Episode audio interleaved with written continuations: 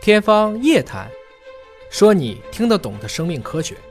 欢迎您关注今天的《天方夜谭》，我是向飞，为您请到的是华大基因的 CEO 尹烨老师。尹烨老师好，哎，向飞同学好。本节目在喜马拉雅独家播出。今天我们来关注啊，有很多的细菌抗生素也杀不死。嗯啊，这个呃，可能是人把它培养的耐药了，也确实有一些超级的顽强的细菌。嗯，每年呢有近一百万人是死于无法用常见抗生素治疗的细菌感染的，这个是非常可怕。对啊，我们其实一直在倡导大家不要滥用抗生素，其实就是担心有一天可能无药可用。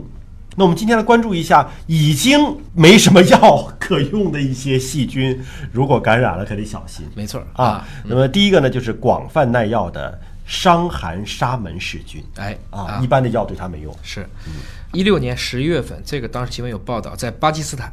出现了一株伤寒沙门氏菌，它对五种抗生素都有抗药性，最后只能用阿奇。阿奇霉素它是属于这个大环内酯类的，我们有的时候治支原体感染就要吃阿奇，阿奇一般是口服的，所以就是对症下药很重要。哎我们觉得抗生素不就是广谱抗菌吗？那你像这种菌，广谱抗菌药没用，对，必须特定的阿奇霉素才能够治疗。所以这个就很麻烦。大家以前就认为我这个抗菌谱越广越好，实际上你抗来抗去，这个细菌在强烈的选择之下，最后剩下的就是百毒不侵的。嗯，这个角度去理解的话，我们还是尽可能精准用药，而不是一上来就几种抗生素都上对。解决了今天的问题，可能第二次再感染的时候你就没有办法了。还有一种非常厉害的广泛耐药的一个细菌啊，哎叫做结核分支杆菌。对，那么结核分支杆菌呢，是世界上最主要的传染性杀手。而且慢性、极每慢性还惰性，它每年造成的死亡人数都惊人呐，每年会有超过一百七十万人死于这种细菌。是这样子。最麻烦的是它会造成结核的隐秘感染，嗯，就大家一查都结核菌。嗯，记得去年还是前年报道的湖南哪一个学校，一个学校的人都结核，有非常多人感染了结核。一旦感染了结核，因为它是呼吸道传播，所以它很麻烦。结核在我们民国时期叫什么？肺痨，哎，要吃什么？人血馒 头，对， 人血馒头也治不好。但这种这个结核杆菌啊，可以说是治疗起来非常的困难，因为它广泛的都是耐药的，它是需要用四种不同的抗生素连续吃六个月。我们现在的指南就这么写的，什么利辅平啊、伊嗯眼井啊，对都是这么反复去治的。包括你知道我们现在的这个，大家一去吹气就会告诉你幽门螺杆菌感染。那不是不用治吗？我们也说要区别情况，嗯要看你胃表有没有问题。我们千万不能说治或者是不治，嗯只不过现在一治也是三四种抗生素都给你上去了，嗯这种方法到底对不对？现在大家其实临床上也有各种各样的一些考虑。因为之前啊，在俄罗斯在内的很多欧洲患者啊、得了这种疾病，多种药物都耐药了嘛，嗯所以呢，他需要用多种药物，长达十八到二十四个月。对，那就是得两年的时间啊去治疗。那么长期大量的服用这种抗生素呢，不仅仅贵，而且对啊、呃肾脏啊，对其他肝的肾器官一般这些代谢的都会有一个对呀长期的一个损伤。会有伤害。最后你可能这种结核菌你是治完了，而且最后发嗯现治疗的成功率只有百分之三十。还不高。这种广泛的结核耐药菌已经成为 WHO 啊，嗯就世卫组织现在最担心的一类的这个问题，因为我就说这是一个慢性还惰性，对，它可以这个人四处走就跟没事儿一样，对但它本身会成为一个传染源，嗯，所以这种病菌如果一旦感染上，真的治疗起来很麻烦，对非常麻烦啊。是的这其实也是我们是不是滥用抗生素，最后渐渐的培养出了这么多的耐药菌。我们离发现抗生素还不到一百年呢，嗯一九二八年才发现我们今天的盘尼西林就是青霉素，嗯今天才九十年，我们已经把人类搞得快无药可救了。嗯，还有一种是肺炎特雷伯氏菌。嗯，这种菌其实挺常见的，对包括皮肤、啊肠道、土壤当中都会有，但它也是一种耐药菌了。因为这个菌太常见，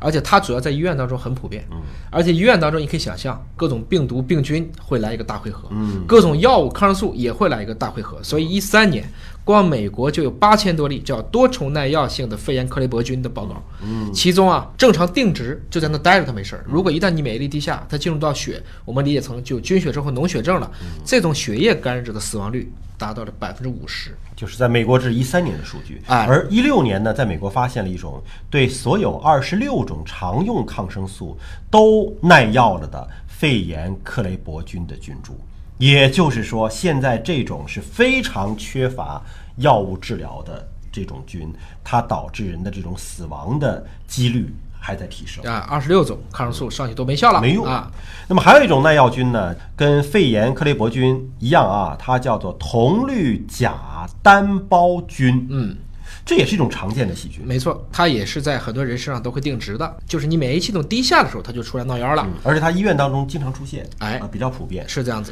那么，美国每年有五万一千个与卫生保健相关的铜绿甲单细胞菌的一个感染，嗯那么其中有四百个人会死亡。对，过去五年当中，英国医院报告了二十九例这种耐药的感染，也是很可怕。在二零一三年，我们还看见这组数据，有百分之四十二的一个慢性头绿甲单胞菌感染的囊性纤维化的患者，这个囊性纤维化在黄种人是发病率很低的，但是在白种人当中，最高的数据认为百分之二十五人都携带。有人说这个基因为什么这么高频呢？是因为对抗鼠疫，因为有囊性纤维化的人当时得了鼠疫的腹泻症状相对较轻，但是这一部分病人实际上，如果被慢性的铜绿甲单胞菌感染之后，都会用粘菌素治疗，而粘菌素是我们应该说最后的抗生素了，最后一道防线，最后的抗生素了。他如果再被耐药，无药没戏了就至少用抗生素的角度，也就已经走不通了。没药可救了。哎嗯，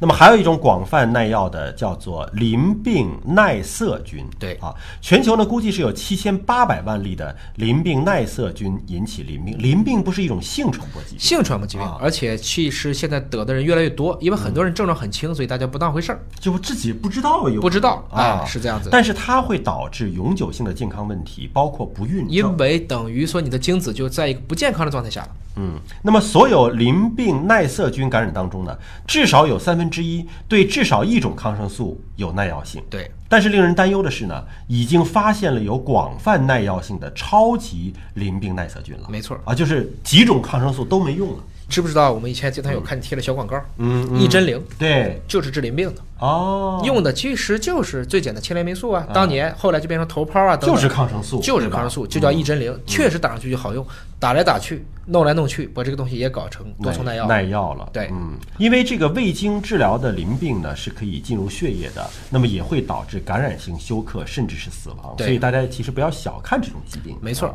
那么未来有没有可能有更多的细菌耐药呢？华大其实一直有一个服务，就是叫未知病原体检测。嗯，得了这个病，特别是我们说疑难、危重 ICU 病房的，啊，ICU、NICU 就是新生儿病房的，比如说最近的流感，很多就是直接往神经系统走。嗯，大家就怀疑到底是什么病毒介导了流感，后来发现很多不是流感，其实是人类本来存在的单胞。嗯，平时免疫力 OK 的时候，这些单纯疱疹病毒进不去。嗯，一旦你流感带来免疫系统机能也衰退的时候，比如说我们最近发现很多像 HHV 六型的这种人类单纯疱疹病毒六型的病毒，就会直接作用到神经系统去，就引发了脑炎。嗯，这种情况下，如果病因不明的话，我们一定要先查一下这一刻是什么病毒感染。像我们最近遇到一个案例呢，它就是 HHV 六型的病毒感染，但因为一开始治的时候以为这就是流感，所以选的是阿西洛韦，但其实阿西洛韦对 HHV 六型是无效不有的效的，它应该换更西洛韦。如果换了更西洛韦，很快这个病毒就被控制下来了。所以华大遇到过很多这样的案例。当然，我刚才讲的是病毒，在细菌上，就像我们最近遇到了大量的是包曼不动杆菌，这就是在 ICU 当中一个常见的，也是一个多重耐药的。包曼不动杆菌在正常的环境下它活不下去的，只有在 ICU，因为它本身消毒做得很好，一般的细菌都 over 了，它能活下来，所以就反而造成了它就变成了一个罪魁祸首。特别是我们知道很多 ICU 要插管，对，插管的过程中，就可能把空气当中的一些包曼，本来在鼻毛上的嘛，就顺着管子就插带进进肺里去了了。那这种情况下，如果它耐药了，我们有的时候发现，比如说替加环素啊、乙胺培南呐、可能都耐药，怎么办？我们要先去看它对什么样的抗生素更敏感，再对症施药。我们其实还是希望大家在平常用药当中啊，要谨慎的和规范的使用抗生素。当然，也希望未来的研发，包括新药的研发，包括说疫苗诊断工具的这种进步，能够帮助我们来应对这些细菌和病毒。但是你看，就是说抗生素的研发的速度啊，由对于成本关系、各方面的关系，其实是相对很慢的。而这个耐药的速度是很快的，没错那是不是总有一天我们会无药可用，没有抗生素了怎么办哎？，这个好问题。在过去九十年，从二八年发现盘尼西林就青霉素，其实是一直到了二战的时候，青霉素才开始用嗯在战场上，普及已经到越战了。到那个时候，人类认为第一次对细菌可以我们彻底胜利了。对，嗯到今天认为我们完全错误了，因为已经变成都是耐药了。这个过程中你会发现，就如你所说的，抗生素的研发速度越来越慢，可能近二十年来已经没有什么抗生素没什新么发的抗新生药素出来了，对因为能用的都差不多了。对，但是抗生素它虽然是来自于生物，嗯但它还是一种化学分子。我们现在已经发现了。要想针对细菌这些活的东西，就要用活的东西去对付它。噬菌体嘛，没错，啊，基于合成生物学的噬菌体，嗯是可以有机会去干掉所有的对今天已知抗生素都搞不定的就是你不用这个化学方式，用生物的方式来做。活的去对付。就好像我们这个化肥一样哎，后来说不用这个除草剂，不用这个除虫剂，引入一种这个害虫的天敌去，可能它会更加的符合这种自然生态的需求。是这样子，Life always finds its way，生命总会找到出口，用活的去对付活的，或许这是未来的解决之道。当然，在此之前，也请大家不要滥用抗生素。感谢叶老师的分析和解读，下期节目时间我们再会。